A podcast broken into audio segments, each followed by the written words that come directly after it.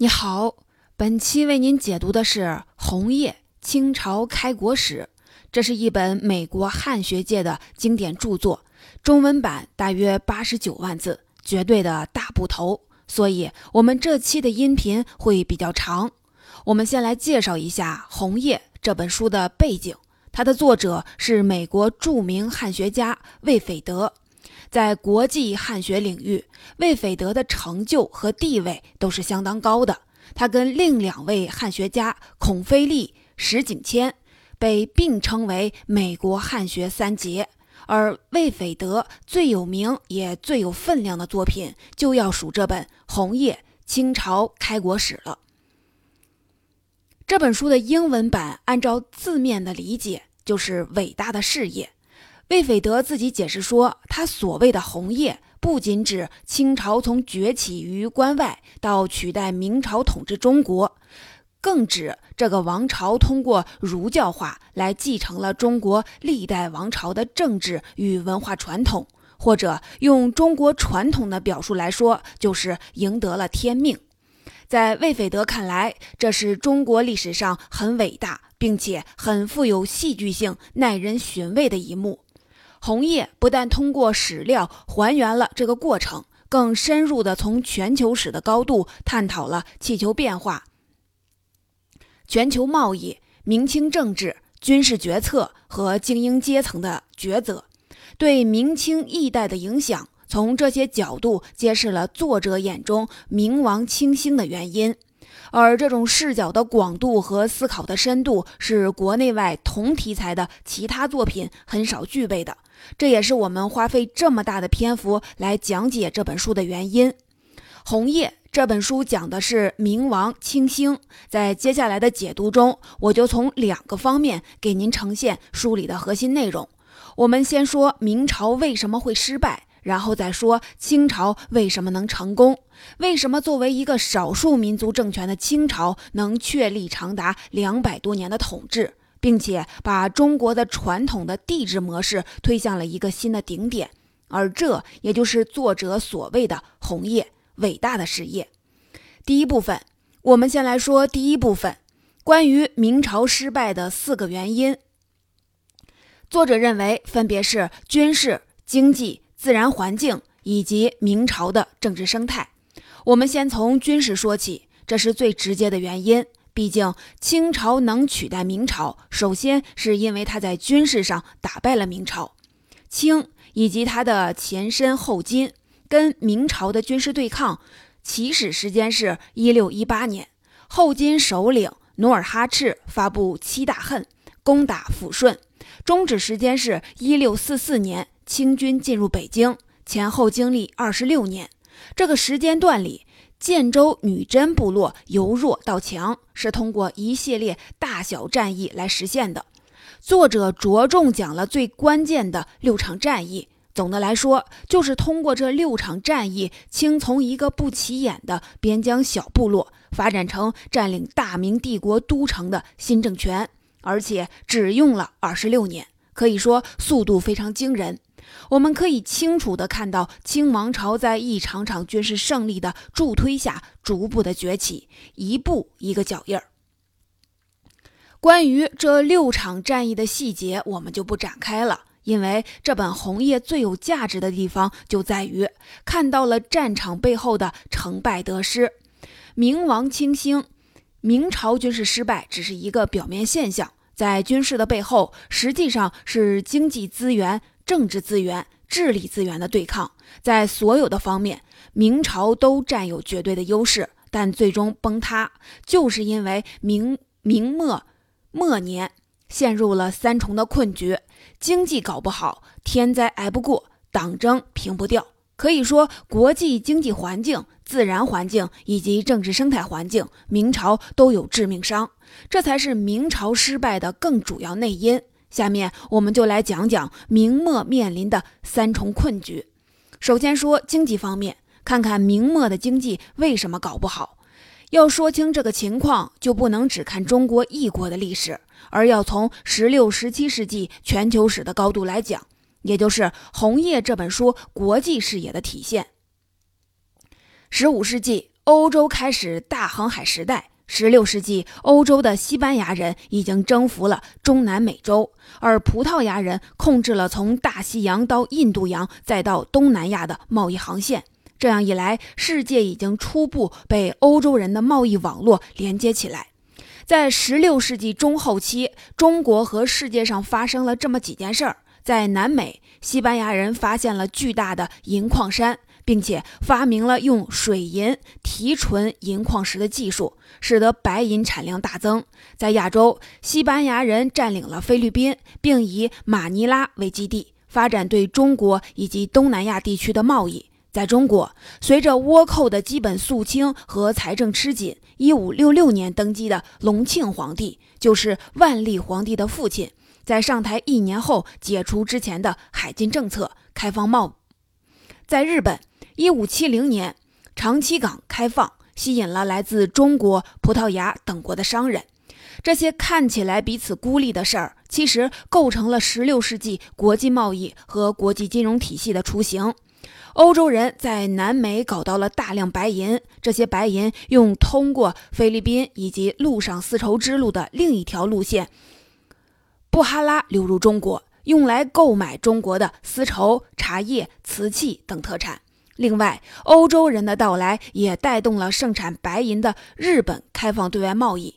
据统计，在17世纪的前三十多年中，每年从美洲和日本流入中国的白银总量约达25万至26.5万公斤。美洲新大陆出产的贵金属也有一半之多流入中国。然而，这么多白银的流入。带来的不光是经济繁荣、国库充盈这样的好事儿，它也使明帝国的财政和经济越来越依赖境外的白银输入。一旦外部环境发生变化，明帝国就得得不到充足的白银，就可能引发严重的经济危机和社会危机。明朝的经济看似繁荣，其实相当脆弱，而外部环境果然是说恶化就恶化了。在16世纪，欧洲还发生着一件大事儿，就是宗教改革。围绕着新教与旧教的对立，欧洲各国也分裂成两大阵营。这其中就掺杂了各国之间的权力之争。比如，荷兰从西班牙统治下独立出来，英国海盗劫掠西班牙商船，西班牙无敌舰队入侵英格兰，并且被打败，等等。这些背后都有宗教矛盾方面的原因。这些事件都让西班牙大受打击。在一六一八年，欧洲爆发了新教和旧教两大阵营之间的战争，欧洲很多国家都被卷卷进去，足足打了三十年。所以这场战争被称为三十年战争。西班牙国王历来以天主教守护者自居，所以西班牙在战争中是旧教阵营的主力之一。这场战争对西班牙造成很大的影响。经济和海外殖民地的治安都大大的下降，对中国的贸易也不可避免的受到影响。一六三四年，西班牙国王菲利四世宣布限制船只从阿卡普尔出口。一六三九年，马尼拉出现排华事件，许多中国商人遭到西班牙人和土著屠杀。一六四一年，马六甲落入荷兰人手中，从印度果阿到澳门。再从澳门到广州的白银运输通道被切断，而更加祸不单行的是，在17世纪初，德川家康结束了日本战国的战乱，建立江户幕府。由于不用打仗了，对进口军需物资的需求下降，日本的对外贸易也缩水了。后来，因为担心西方人带来的天主教，德川幕府索性颁布锁国令，严格限制外贸。这样，美洲和日本两条通向中国的白银通道都在17世纪收紧，最终基本断绝，导致明朝的白银进口量大幅度的跌落。历史学家肖努在马尼拉和澳门中把这种情况达到顶峰的1642年，也就是明朝灭亡前两年，描述为全球危机中的死亡时刻。那为什么白银输入的减少会对明朝经济产生这么致命的影响呢？这就要从明朝的官员薪资讲起。明代的官员俸禄一直是从实物化向货币化演变，一开始朱元璋时代，官员开支直接发粮食，多大的官儿领多少粮。永乐帝迁都北京之后，改用纸币，后来改用布棉，再后来改用白银。虽然从以物易物到货币化，这是一种进步，但是当时的人还不懂得通货膨胀的原理，粮食、布匹这些生活必需品，它们的价格从长期来看是上涨的。但是明朝的薪俸没有随之调节，换句话说，物价在涨，工资没涨。而明代后期大量流入的美洲和日本白银，快速推高了物价。史学家的研究证明，从1632年到1639年，松江地区的米价上涨了两倍以上，在浙江北部，米价更是翻了四番。而恰恰在这种情况下，白银流入又忽然的锐减。这就等于说，物价已经涨上去了，生活成本全面提高了，而这个时候你的资金链断了，这还怎么生活呢？这是我们要说的第一个困局：搞不好的经济。可见，它取决于很多当时的技术条件和认知水平，确实是解决不了的问题。而经济上的问题很快又转化成了政治问题，薪俸不足以维持官员的正常开销，怎么办？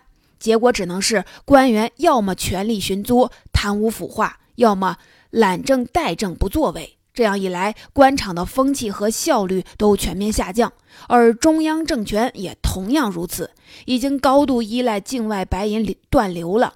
而明朝庞大的政府机构、军队、宦官等服务人员，还有遍及全国的皇族，这都需要巨大的财政开支来供养。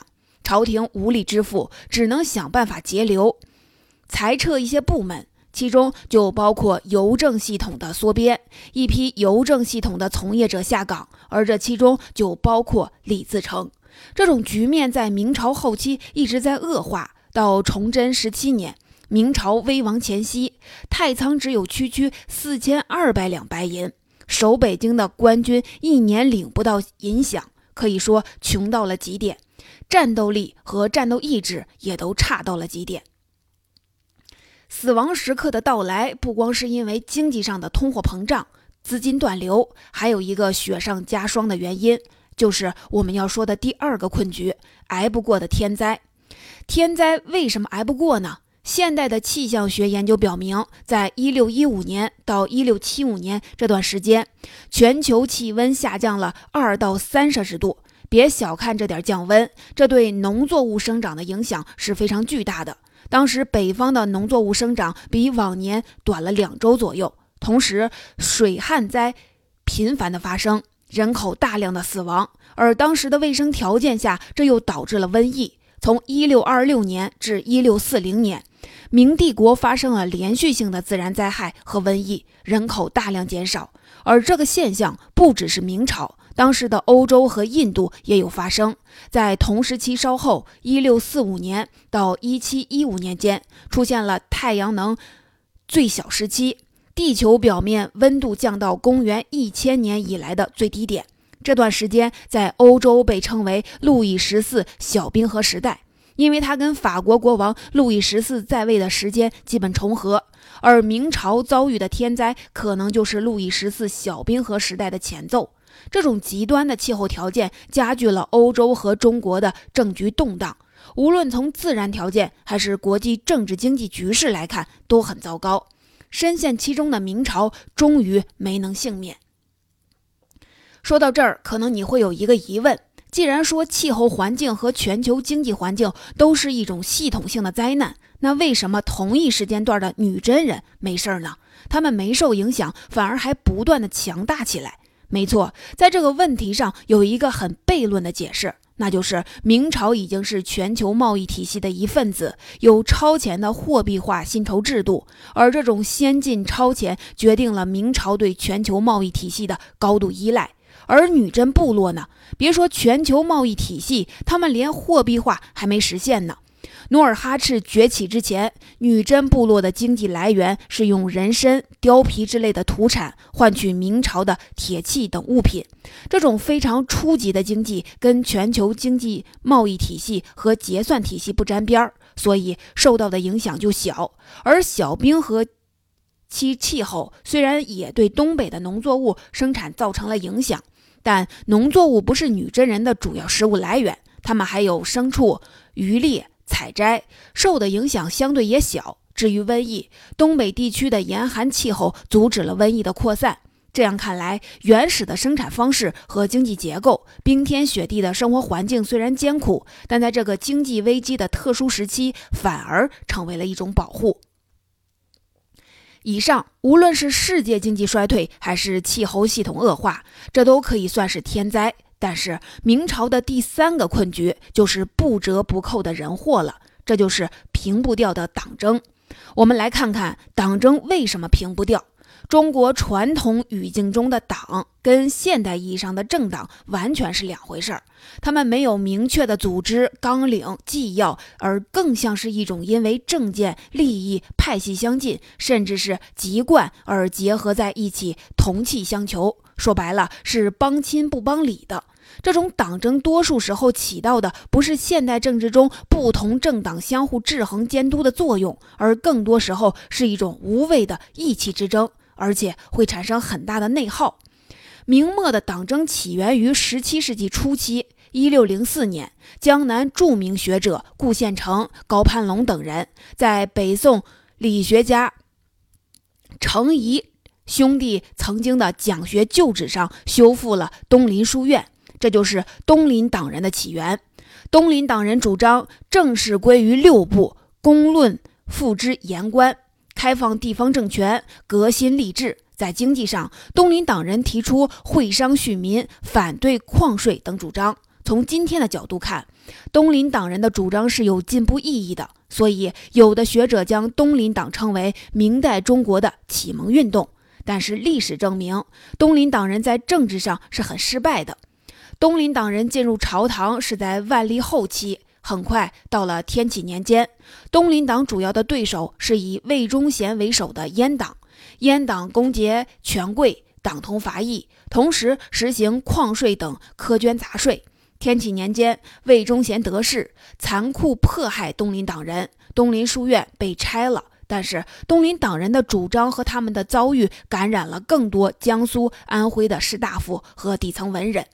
一六二四年，江南几个大社团合并。成立了应社，以张富、周忠为首。后来，应社又改名为复社。此后，复社成为明末江南士大夫的核心团体，人称“小东林”。在政治和文化上的影响长达了半个世纪。一六二七年，崇祯皇帝登基，很快办了魏忠贤，阉党垮台。本来，崇祯在即位之初还是很有抱负的。认为天下弊病的根源就是阉党，清除了魏忠贤在重用跟阉党敌对的东林党之类的清流，就能实现天下大治。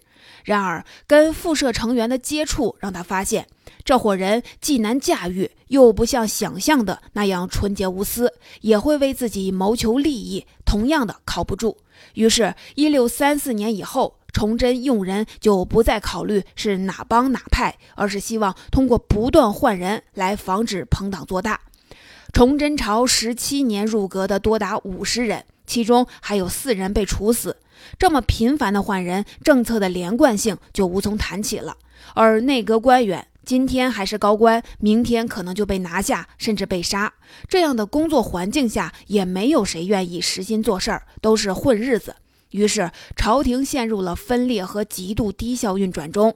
这样局面虽然不能要东林党和复社来负全责，但他们一切以党派出发的思维方式，确实是起到了负面作用。这也消除了他们思想上的进步性，导致他们在后世也有很大的争议。朝廷分裂对国事的延误，在两件事上表现得特别明显。第一件事是一六四一年。崇祯终于认识到不能对清兵起义军两线作战，于是悄悄派兵部尚书陈新甲与皇太极接触，但他本人不愿对是战是和在朝堂上公开讨论。结果陈新甲泄露了机密，闹出轩然大波，最后此事不了了之，陈新甲也被处决了。其实他是为崇祯背了锅，而从此清再没有给提出议和的机会。第二件事儿是李自成向北京进军时，崇祯本想南迁，在南京建立临时中央，重组军队，延续明朝国。一六四四年三月六日，他暗示翰林学士李明瑞等人提议皇帝南迁，太子留守京师。结果北方籍大臣留恋北方家产，同时担心到了南京，自己的权势会被南方人夺取，因此激烈的反对南迁之意作废。四月初，崇祯再次就南迁廷议。这次大臣们提出太子南迁，皇帝与北方籍大臣留守。崇祯当然不愿意留下。因为一旦北京城被破，他没能跑掉，那也就算能保住性命，势必皇位也会被太子取代。这种事明朝历史上就有过先例。土木堡之变之后，明英宗被俘，明朝为了稳定局势，就另立了明英宗的弟弟景泰帝。有这样的例子，崇祯当然不能同意让太子南迁，但又不能明说，于是干脆整个把南迁的策略给否了。还批评提议者说：“言迁者欲使朕抱头鼠窜，你们想让我抱头鼠窜没面子吗？”皇上口风突变，谁还敢再说南迁呢？结果崇祯没走成，太子也没走成。崇祯和皇室成员生死国破不说，还导致后来的南明政权为谁是正统继承者相互猜忌，大打出手，无法合力抗清。崇祯死后，党争的遗害还波及了南明政权。南明政权选出一个无能的福王朱由崧来继承帝位，史可法等人被排挤，这就是党争的余波。而这也给了清军征服南京的好机会。由于党争，明朝的残余力量没法达成合作，共同面对强敌。终于，像历史上的东晋、南宋那样偏安一隅的机会也没了。福王政权覆灭后，鲁王、唐王、贵王等几个称帝的明朝宗室也被清朝逐一剿灭。可以说，直到明朝彻底灭亡，党争才算是落幕。我们来总结一下党争的问题。那就是以朋党利益和个人名誉为第一追求，无视或者看不到更高层面的国家利益，在手段上把政治层面的问题跟道德问题混为一谈，从道德角度指责对手，谁占有道德制高点，谁就嗓门大，往往造成因人废言，让一些听起来很崇高但没有可行性的情绪化的主张占了上风。而一些务实的意见没人敢表露，或者一露头就被喷死。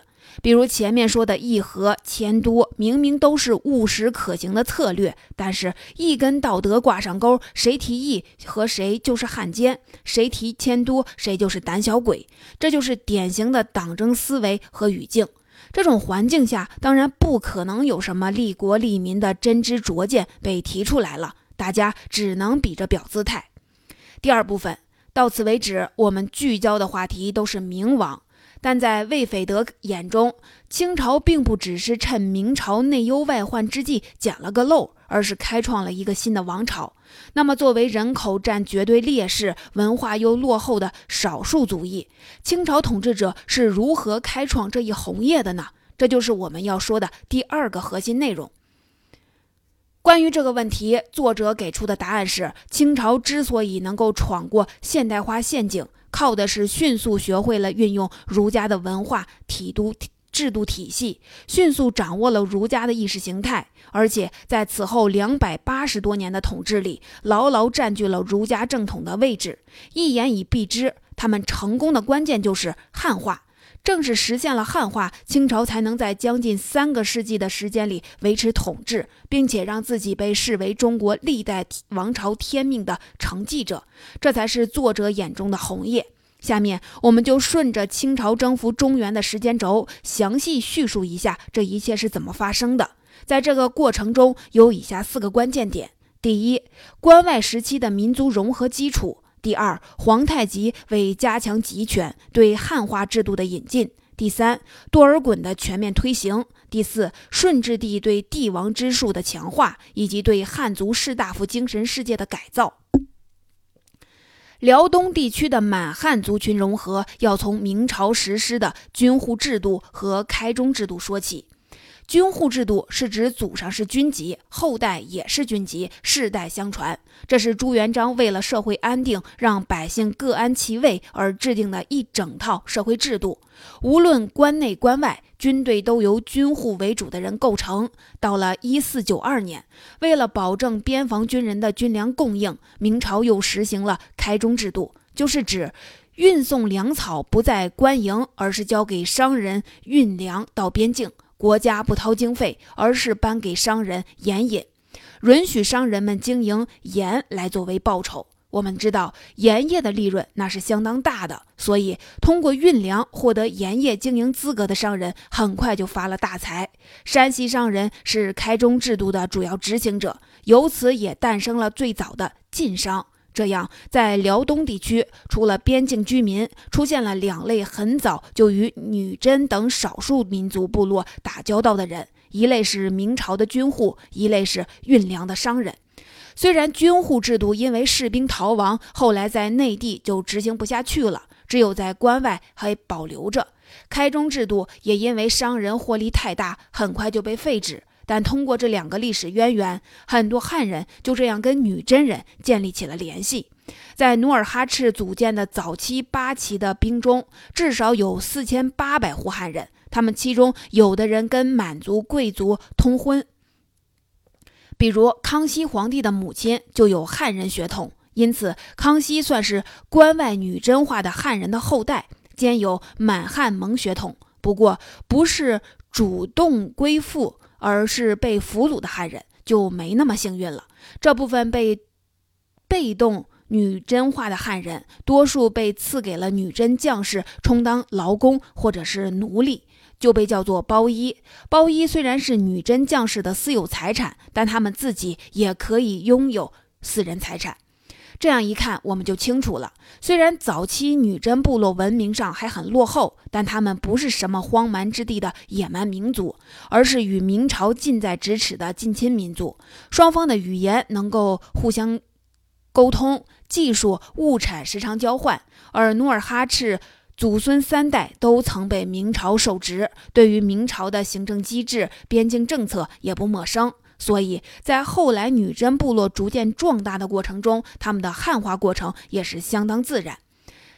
汉满民族的常年交融是清朝强大后得以能迅速汉化的第一个条件。第二个关键是女真贵族在制度层面上的汉化。努尔哈赤在政治理念上还是更接近女真部落传统的。一个最突出的表现就是他在临终前定制定了八王共治的政治原则。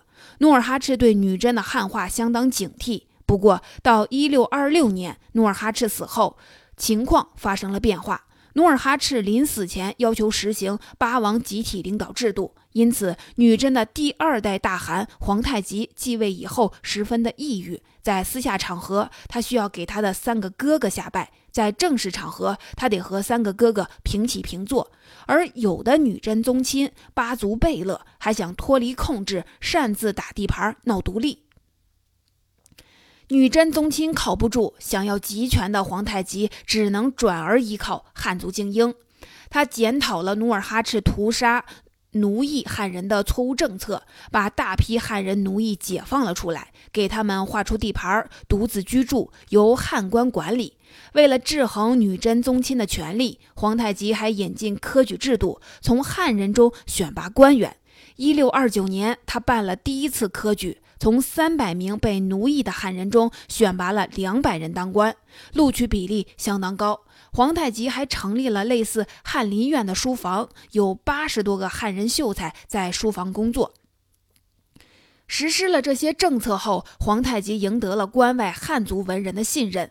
以宁完我、范文成为代表的汉人合作者们，也顺着皇太极的意思，提出了限制各旗权力集权于皇太极的许多办法。比如，仿效汉制，建立了六部，将六部置于八旗贝勒之上。这样，女真就初步引进了汉人的政治制度。到一六二九年末，皇太极突袭北京，占领了关内的永平等四座城市之后，他亲眼目睹了关内的汉人社会是什么样的。于是下令满汉官员子弟八岁以上、十五岁以下必须读书。读什么书呢？就是汉人的四书五经。皇太极说：“就学者积重，我等将成礼仪之邦。”而宁完我也劝皇太极读汉人的书。他对皇太极说：“要想理解文治，就读四书；要改进战术，就研究《孙子兵法》；要探究王朝兴衰的原因，就求助于《资治通鉴》。”可以说，从一开始，皇太极读的书就很高级。他后来的继任者也是如此。有人说，清朝入关征服中原时看不懂其他书，靠看《三国演义》打仗，这其实是荒诞不经的传言。引进汉人的政治制度，阅读汉家经典，这意味着在清朝还没有问鼎中原的时候，就仿照明朝提前建立起了一个能够适应管理复杂社会的统治机制，引入了汉人的意识形态。在上层建筑做好了准备，标志就是皇太极改女真为满洲，然后在一六三六年五月十四日改后金为清，年号崇德。从此，皇太极不再是带有异族味道的大汗，而成了意识形态上完全汉化的清太宗。不过，在熟读史书以后，皇太极产生了担心：如果过度汉化，清朝就很可能失去战斗精神，就像他的女真先辈建立了金朝那样。皇太极不希望勇猛的清朝猎手坠落成游手好闲之辈。所以，他推崇汉化的同时，也对满族的亲王贝勒们特别强调，不能学习汉人的宽服大袍等服饰制度。这个政策后来被他的继任者们通过强迫汉人剃发得到了残酷的贯彻。第三个关键点，多尔衮对汉人政治制度的确立，在史书和文艺作品当中，多尔衮的形象都不太好。在清朝看来，他是一个逾越者。在汉人看来，他是一个侵略者。虽然这两个定位都很准确，但掩盖了多尔衮的另一面，那就是他是一个有相当政治智慧的人。没有多尔衮，清朝在入关后不可能弥合满汉在统治理念、统治方式上的差异，不可能很快赢得汉人士大夫阶层的配合，对新征服的汉人土地也很难实施有效的治理。那么，他到底做了些什么呢？多尔衮做的第一件事儿是让明朝的士大夫们相信，他将重建一个文官主导的权力系统。从进入北京的那一刻起，多尔衮就打着替明朝报君父之仇、欢迎明朝官员加入新政权的口号。这当然是出于形势需要，但多尔衮也确实有广纳人才的需求。清朝缺乏足够的人才，而人才只能来自明朝士大夫阶层。有史料显示，一六四四年到一六四五年，清廷任命的九名总兵中，三人是普通汉人，六人是汉军旗人；一六四六年，清廷任命的八个巡抚，三人是普通汉人，五人是汉军旗人。为了吸引汉人士大夫的合作，多尔衮还耍了一些聪明手段。先重用北方士大夫，再启用南方士大夫，因为他很了解，在明末之时，北方士大夫多数不得志，同时被江南士大夫和阉党打压。一六四六年，清朝主办的科举，在三百七十三名进士中，北方籍占了三百六十五名，几乎囊括了上榜名额。北方士大夫的抵制情绪很快就减少了。而南方士大夫也感受到了新王朝对汉人士大夫的重视，官吏纷纷投降，士人重新赶考。一个典型的例子是浙江海宁的望族陈家，这个家族就是在这一代的陈之林降清后开始富贵。从16世纪到19世纪，海宁陈家出了208名举人、进士和三名大学士，甚至传出。乾隆是海宁陈家人的谣言。为了控制汉族士大夫，多尔衮还采取了让辽东时候归顺的汉人执掌上层，让新归顺的汉人主理地方的策略。这样一来，汉族士大夫们觉得清朝做了明末做不到的事儿。在明末，正是因为阉党干政，崇祯用人随意刻薄，士大夫们觉得治国平天下的大志难伸。现在宦官不再干政，党争也没有了。士大夫阶层似乎可以建立文官制度，一展雄心了。这样一来，明朝士大夫一方就向清朝输入了更多、更细致的治理经验。多尔衮做的第二件事儿是按儒家的大致标准清除了明朝的部分弊政。多尔衮减轻了百姓的税负，这在当时是有风险的，因为江南反清武装还在行动。清朝的军费开支很大，新归顺的大批前明官员也嗷嗷待哺，等待着俸禄。多尔衮这个时候冒险压缩钱袋子，表明他有政治远见。同时，他开始丈量土地、兴修水利，这些事儿自明朝张居正之后就没人做过。他还恢复了明末废弃的、导致李自成等人起义的国家邮政系统。对于明朝官民痛恨的宦官，多尔衮也表明了鲜明的憎恶的立场。他宣布，凡是自己阉割想当太监的，一律斩立决。这些措施的实施，让明朝官民开始觉得，虽然清朝是异族，但完全是按儒家在行事。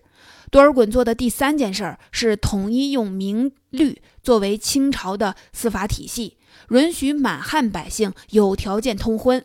当时清朝没有什么像样的法律体系，多尔衮很开放，下令一律按明律审判。对于清朝法律中与明律有不同的部分，多尔衮专门下令以明律为准。如此一来，大大减少了清朝在中原推行社会治理的成本。前明官员们发现，除了发型、服饰和一些清朝色彩的政治语言变了，其他没有什么变化。一六四八年，多尔衮又告谕礼部，以后如果满汉家庭想联姻，听之，只需要报备即可。他同时告诫满人，除了正式的妻子，不得利用特权另占汉族女子。所以，虽然当时满强汉弱，许多汉人还冒充。极其谋生，但满汉之间的等级门槛还是有所降低。满汉之间的饮食习惯、民间习俗、语言等等也开始加快融合。今天我们说的普通话里，从腔调到用词，仍有许多满语的痕迹。从上层的建筑的用人制度、统治方式到民间的风俗习惯，在多尔衮主政时期有了非常迅速的交融。所以，虽然多尔衮主政期间也做了不少坏事儿，比如清朝贵族抢夺汉人的土地庄园、屠杀江南反清义士、不许汉族官员在权力架构中与清朝官员平权等等，但是建立起了一套以汉族制度为蓝本的新的统治秩序，也通过满汉之间的缓和，降低了清朝政权的异族色彩。第四个关键是顺治帝吃透了帝王术的精髓，完成并深化了清朝汉化后的帝王专制。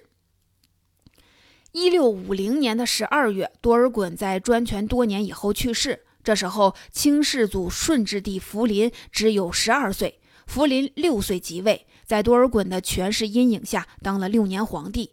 民间对顺治皇帝的印象是多情、冲动。信佛，甚至有野史说他后来秘密出家了。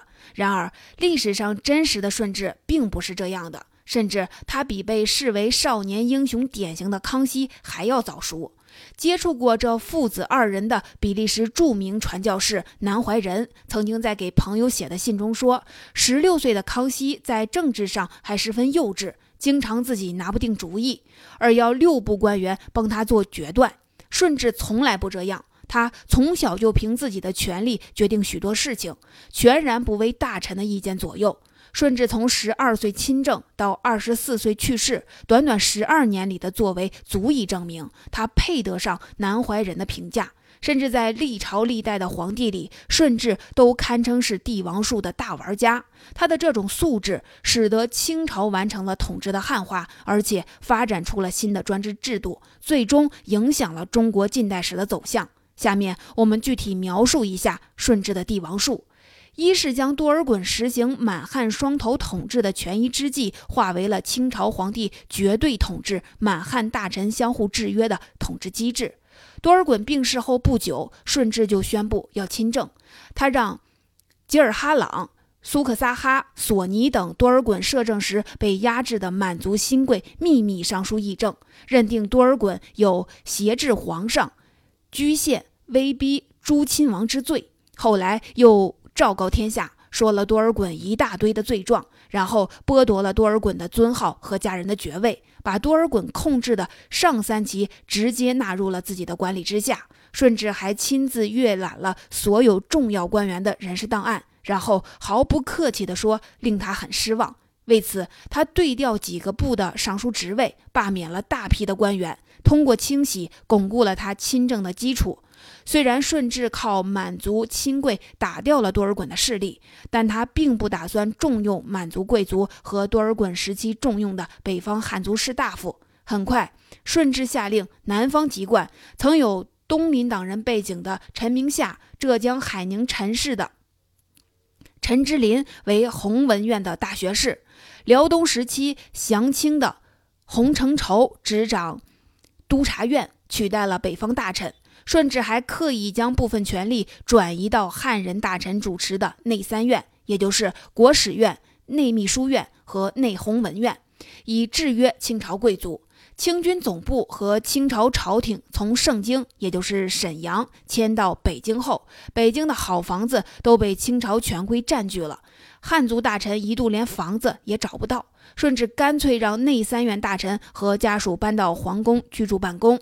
过去六部自己就可能决定官员的奖惩，顺治下令所有章书必须先交到内三院，由内三院先决定官员奖惩，包括满族官员在内也不例外。这样实权就转到了汉人为主的内三院，而顺治再通过内三院的汇报，最后拍板定夺。这样一来，内三院就如同明朝的内阁大学士，由官僚体系的代表变成了皇帝的私人秘书，专制在顺治手里得到了加强。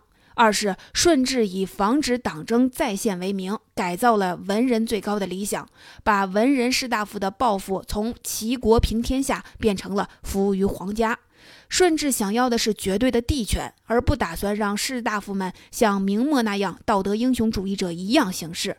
但这话又不好说出口，所以为了达到这个目的，年轻的顺治找到了一个合适的理由，防止党争。以此为借口，顺治让文人士大夫们认识到，他们的治国理想是有天花板的，这个天花板就是帝王的绝对权威。为此，顺治展现了极高的帝王术。比如，一六五三年出了一个认真案。认真是汉军骑军官，立有功勋。他家有人不守妇道，认真滥杀了几个家人和婢女。这本来是普通的刑事案，但顺治抓住机会划分臣子的边界，显示帝权。顺治把这个案子交由刑部审理，刑部的结论是应判。死刑，顺治给这个结论不满意，两次下诏让满朝的九卿科道一起讨论这个案件，结果满汉官员都一致认为应该维持死刑原判，但满族官员有满族官员的理由，汉族官员有汉族官员的理由。顺治抓住这一点，扩大事端。他质问说：“意见不同是正常的，但为什么满官的意见没有一个汉官赞同，汉官的意见没有一个满官赞同？这不是党争是什么？”于是顺治拿有实权的汉官开刀，下令内三院九卿满汉官员、六科十四道翰林院七品以上的官员都到午门集合，为参与讨论认真案的二十八名汉官议罪。官员们一看这势头，都纷纷给这二十八个汉官泼脏水。最后议定陈明夏、陈之林、金之俊等三名汉官，最高级别的官员是死刑；十三名汉官流放边疆，其余汉官降职革职。顺治对这个议罪过程很满意。这个时候，他站了出来，开始表现皇帝的仁慈。最后。处罚是不过是萧官二级，罚俸一年。陈明夏等人的大学士照当。顺治这样的帝王术用多了，多数人都明白了臣子的言行边界在哪里，治国平天下该怎么治。所以从顺治朝开始，就再没有什么狂放的士大夫了。几乎所有人都认识到自己只是帝王权力体系中的一个工具、一个零件，只需要做好技术性工作就行了。明朝帝制专权就这样被顺治完整的承继了下来，而且还有所强化。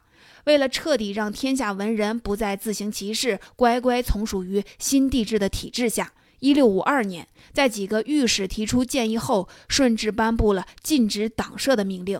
从此，明末复社这样活跃的书社、诗社就不复存在了。以往交友都需要明确自己属于哪个盟社，现在只能明确是同窗、同年、同学。这个词就是在顺治禁止结社以后开始流传至今。如此一来，党争虽然暂时没有了，但是士大夫的独立人格也丧失了。他们的政治理想只能在皇帝允许的范围内，士大夫阶层实际上已经异化。